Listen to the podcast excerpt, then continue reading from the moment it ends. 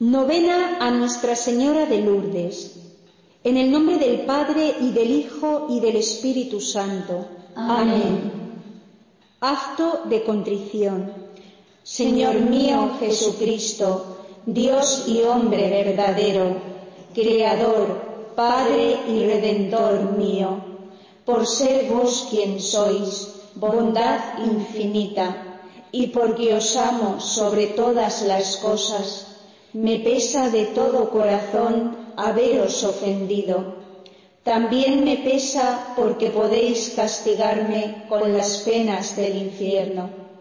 Ayudado de vuestra divina gracia, propongo firmemente nunca más pecar, confesarme y cumplir la penitencia que me fuere impuesta. Amén.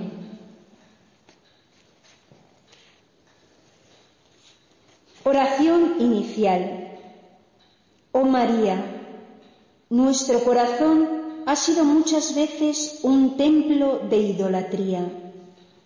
Hemos venerado en él a distintos ídolos, a las riquezas del mundo, a nosotros mismos. Nuestro corazón se ha llenado de turbación, de impaciencia, de orgullo, de tinieblas, Virgen poderosa, triunfa, oh María, que al pronunciar tu nombre nuestro corazón se convierta en otro pequeño paraíso lleno de amor a Dios y de amor al prójimo, en el cual seas tú la reina, dándonos la paz y la alegría interior. Haznos sentir tu influencia celestial en este santuario que te consagramos. Que la luz que acompañó en tu presencia en Lourdes nos ilumine para que te veamos con los ojos de la fe. Y con el recuerdo de aquellas apariciones a Bernardita, que esa luz nos acompañe también en la práctica de nuestros deberes hasta el final de nuestro camino, para que algún día te veamos definitivamente en el cielo. Madre de bondad, alcánzanos las gracias que te pedimos si es voluntad de Dios.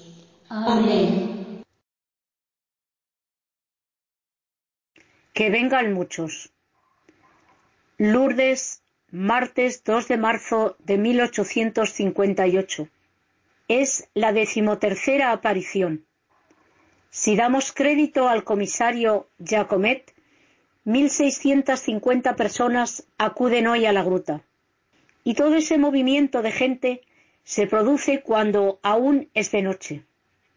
Bernardita llega hacia las siete de la mañana. Señal de la cruz, cirio, rosario.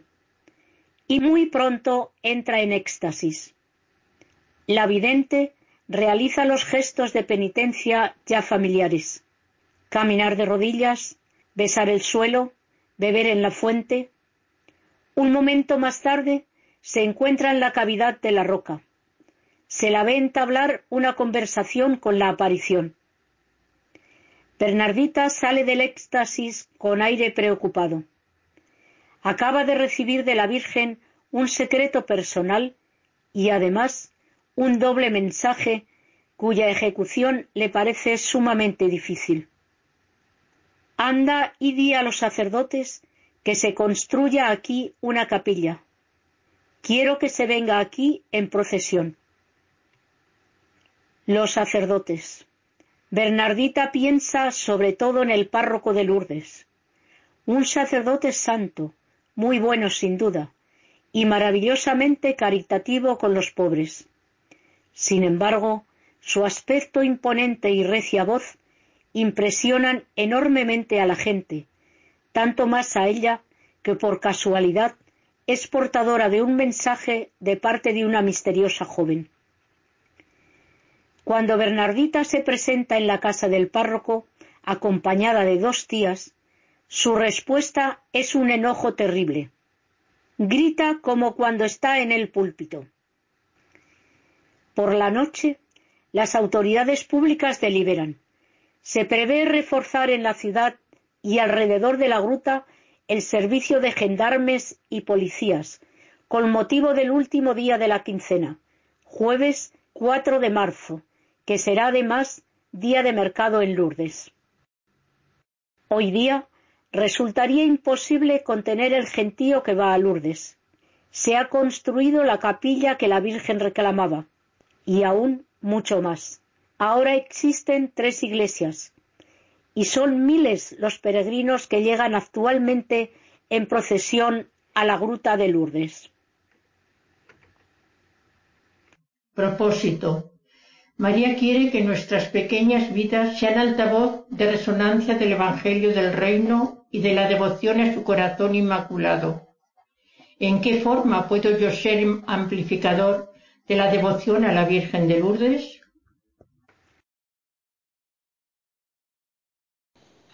Oración final. Santísima Virgen de Lourdes, que a ninguno desamparas ni desechas.